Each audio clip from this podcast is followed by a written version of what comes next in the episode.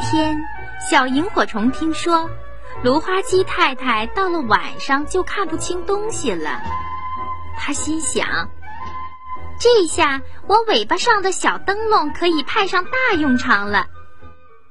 第二天傍晚，小萤火虫飞到芦花鸡太太的家里，热情地对她说：“您好，我听说了您的困难，特意搬来和您做邻居，我可以帮助您。”芦花鸡太太一边织毛衣一边问：“你不过是只小虫子，你能帮我什么呀？”“我晚上能打起小灯笼给您照亮啊。”芦花鸡太太放下手里的毛衣活儿，仔细的看了看小萤火虫。真的，它的尾巴上挂着一个小灯笼。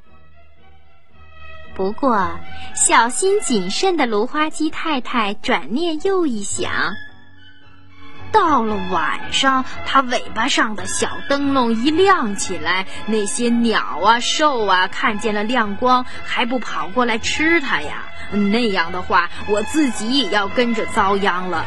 不行，这可不行。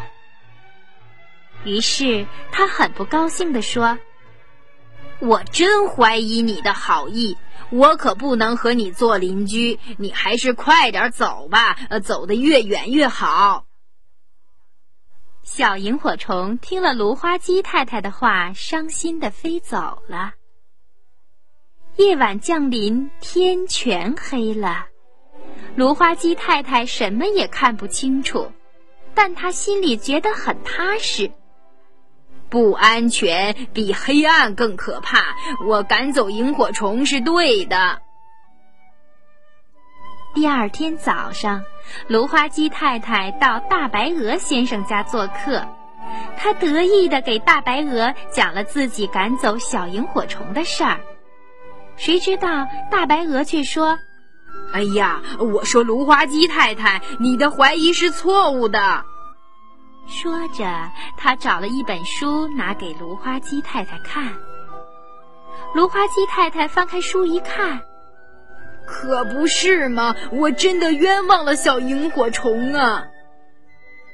原来，在萤火虫的体内含有一种其他昆虫体内少有的毒素，因为这几乎所有的动物都不吃它。这也正是萤火虫夜晚发光却不会招来天敌伤害的秘密。看到这儿，芦花鸡太太后悔极了。是啊，由于他自己的无知，他不光失去了夜晚看清东西的机会，还失去了一个好朋友啊。